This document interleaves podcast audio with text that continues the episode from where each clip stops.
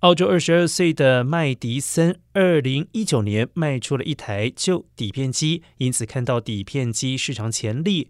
短短一年开发出可持续使用的底片机，在第一年就赚进了两百万美元。麦迪森表示，最近他们开始筹备活动，希望可以跟喜欢底片机的社群结合，之后更将进军美国市场。由于自己希望打造是非一次性的相机。不想要因为一次性使用造成了大量的塑胶垃圾，进而污染到了海洋。